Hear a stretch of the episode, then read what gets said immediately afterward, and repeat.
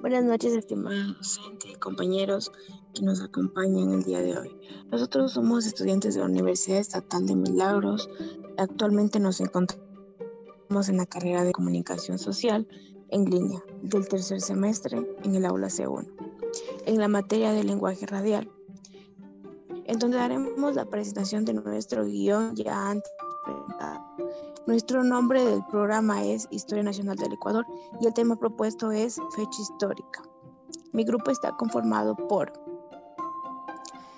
Red Noemi Muñoz Brito, María Verónica Torres López, Ami Judith Feña Fiel Molina y mi persona, Solange Ailín Rueda Astudillo.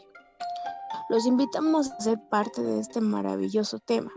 A continuación, la compañera Judith, que nos hablará un poco más del tema de nuestro país, el cual conmemora el Día del Escudo Nacional cada 31 de octubre. Adelante compañera, la escuchamos. En la actualidad es de gran importancia para las futuras generaciones ser formados con valores cívicos.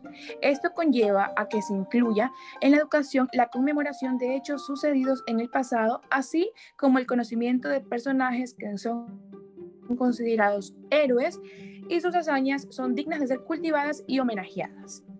En la historia existen sucesos que son dignos de recordar, como actos de valentía, virtudes que debemos exaltar, que son ejemplos a seguir, héroes para nuestra localidad y por ello debemos recordar dichas fechas en su honor. Ecuador conmemora el Día del Escudo Nacional, uno de los tres símbolos patrios del país, junto a la bandera y el himno, que se oficializó hace 118 años. Anualmente, en el Ecuador se celebra el Día Nacional cada 31 de octubre. Este escudo representa la grandeza espiritual de la patria, el heroísmo de nuestros pueblos. También es símbolo de honor, justicia y espíritu emprendedor de su gente. Lamentablemente, muchos jóvenes y niños desconocen esta importante fecha, ya que la falta de instrucción por sus padres y maestros. Dado a esto, desde hace algunos años, el Ministerio de Educación ha desarrollado algunas gestiones para recordar estas fechas en instituciones educativas. A continuación, nuestra compañera Verónica Torres. Saludos cordiales a todos. Para continuar con este programa, compartiré sobre la primera adaptación del escudo nacional. El primer escudo de la patria libre fue creado luego de la revolución del 9 de octubre de 1820 nacional y estuvo constituido por una estrella envuelta en una corona de laureles que apareció en los papeles oficiales del gobierno de Guayaquil. Posteriormente, al conocer los afanes anexionistas tanto de Bolívar como de San Martín, se le agregó una leyenda que decía por Guayaquil Independiente. Y el único propósito de expresar la decisión de no ser sometido por la fuerza a ningún país, aunque sea considerado hermano. Este escudo sería adoptado definitivamente el 17 de enero de 1916 por Guayaquil Escudo de Guayaquil Independiente por ser el distintivo de lo nacido de libertad y compuesto de ciudadanos ya independientes. El escudo fue diseñado por el artista Pablo Merino Ortega, quien ideó un campo central ovalado con celestes y blancas. Este escudo está formado por una estrella de picos sobre un fondo azul y encerrada entre dos ramas de laurel. Este símbolo es muy actualmente forma parte de la bandera de Guayaquil.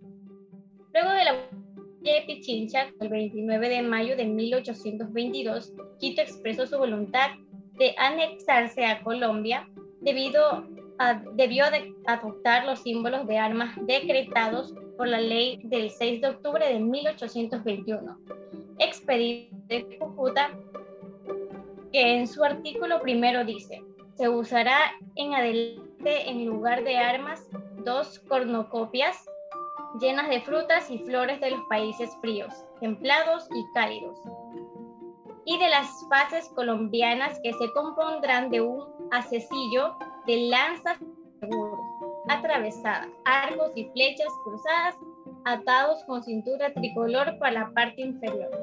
Debía llevar armas según el artículo segundo la inscripción de Gracias. A continuación, mi compañero.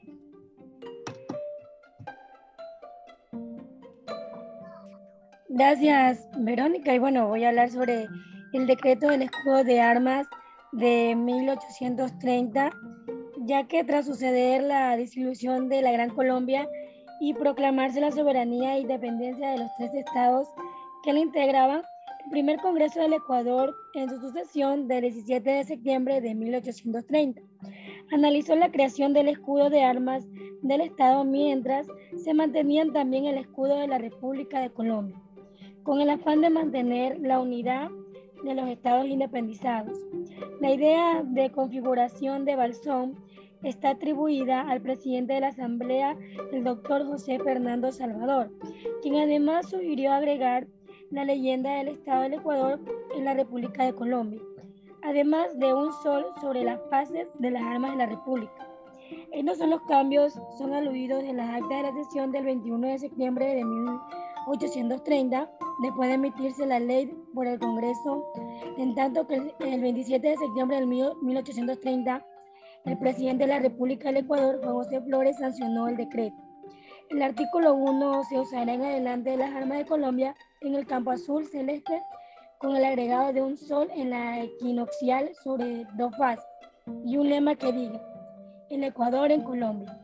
Y bueno, a continuación vamos a dar un espacio publicitario eh, y aquí va.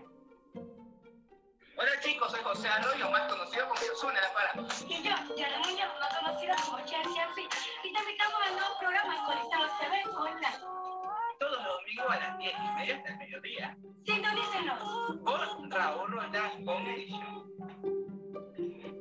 Y bueno, a continuación va eh, mi compañera Solange y mi compañera Verónica Torres eh, va a hablar sobre el establecimiento de los colores del escudo y la aprobación de los últimos diseños del escudo de 1916. Adelante. Bueno, no olvidemos chicos que el Día del Escudo es el 31 de octubre de 1900, cuando Eloy Alfaro Delgado fue jefe de Estado del Ecuador, en donde decretó oficialmente los elementos que conforman hasta el día de hoy el escudo de armas del Ecuador. En los colores, por ejemplo, el color amarillo representa el oro, la riqueza, la agricultura y los grandes recursos naturales que posee el Ecuador. El color azul representa el océano Pacífico y el cielo ecuatoriano. El color rojo representa la sangre que fue derramada a lo largo de toda la historia en las luchas libertarias. Eh, quisiera hablar un poquito de la historia del, del escudo nacional.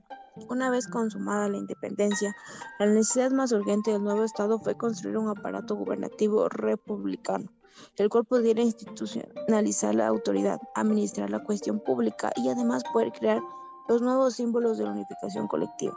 Era imperativo sustituir las antiguas banderas, estandartes, liturgias y también escudos, pues había llegado el momento de desechar los valores tradicionales hispanos y reemplazarlos por aquellos íconos de modernidad y progreso que se empezaban a difundir en toda América. Ante estos retos, la nueva clase política empezó a configurar un escudo de armas de carácter nacional, el cual desde que refleja las contiendas políticas de turno el escudo nacional.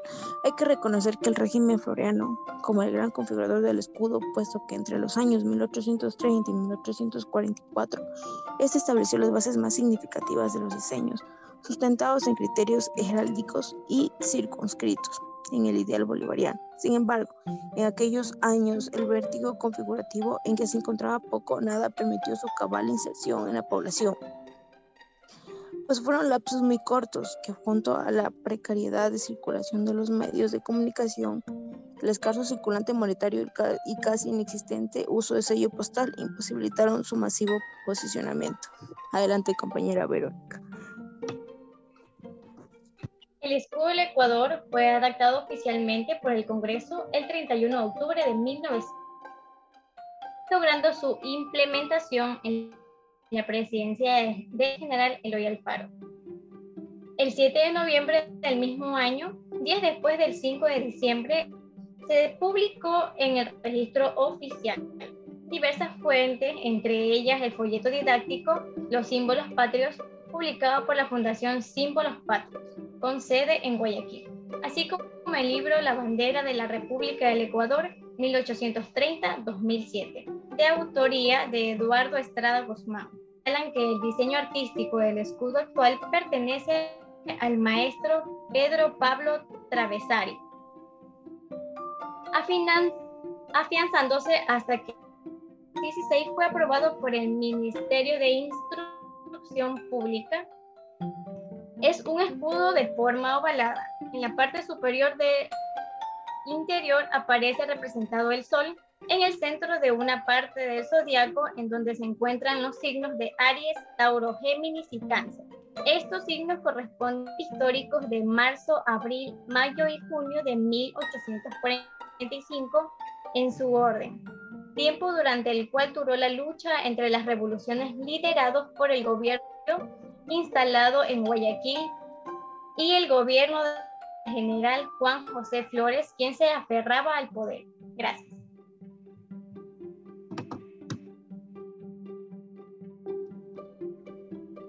A continuación tenemos la intervención de mi siguiente compañero. Bueno, y recapitulando en, en todos estos extractos de aportaciones, eh, podremos concluir resumiendo pues toda nuestra locución y es que el, uno de los símbolos patrios del Ecuador que fue adoptado como es el escudo nacional eh, oficialmente por el Congreso el 31 de octubre de 1900, logrando su implementación en la presidencia del general Eloy Alfaro Delgado el 7 de noviembre del mismo año. Días después, el 5 de diciembre, el decreto se publicó en el registro oficial. Las partes que conforman el escudo nacional son un cóndor, astas, un laurel, un sol dorado, el chimborazo, río Guayas, hecha, palma, óvalo, varios signos del zodiaco, banderas nacionales, caduceo, buque a vapor Guayas y las fases consulares. Diversas fuentes señalan la auditoría del escudo al maestro Pedro Pablo Traversari. El actual escudo se basa en el diseño de su antecesor, el de la Revolución Marxista de 1845, pero reemplazando los colores azul y blanco por el tricolor colombiano. La majestuosidad del escudo representa los hechos históricos más importantes de la patria, la belleza de su geografía, el trabajo y la prosperidad de nuestro pueblo. Además, guarda significativas figuras del fulgor y de riquezas materiales. Invita a recordar la historia y a valorar a los héroes que lucharon por sus ideales. Y por último, aporta al conocimiento de recursos naturales, impulsando su conservación y defensa. Y finalmente, a continuación tenemos a nuestra compañera Yaret Muñoz con el cierre. Gracias compañera Judith. Y bueno, como estamos hablando de la historia ecuatoriana, pues recordemos que también esto se remonta en más de 8.000 años atrás y abarca una variedad de diferentes territorios y culturas de todos y cada uno que han jugado parte de la formación de la moderna República del Ecuador actualmente. Y bueno, este, dando las gracias a todos nosotros eh, y, a, y los maestros porque igual sobre todo hemos aprendido más que todo sobre la historia de nuestro país, eh, las fechas más importantes que, que, lo recordamos, lo celebramos con mucha alegría, sabiendo el grito de la independencia, este, eh, Ecuador, eh, Quito, Luz de América, entonces todas esas cosas nos llevan a un aprendizaje muy bueno y muy positivo, entonces damos las gracias de parte de todos nosotros y bueno, esto sería la finalización de, de, este, de esta locución sobre la historia del Ecuador. Eh, agradecida y bueno, muy feliz de haber aprendido un poco más sobre este tema. Con todo igual damos las gracias y me despido.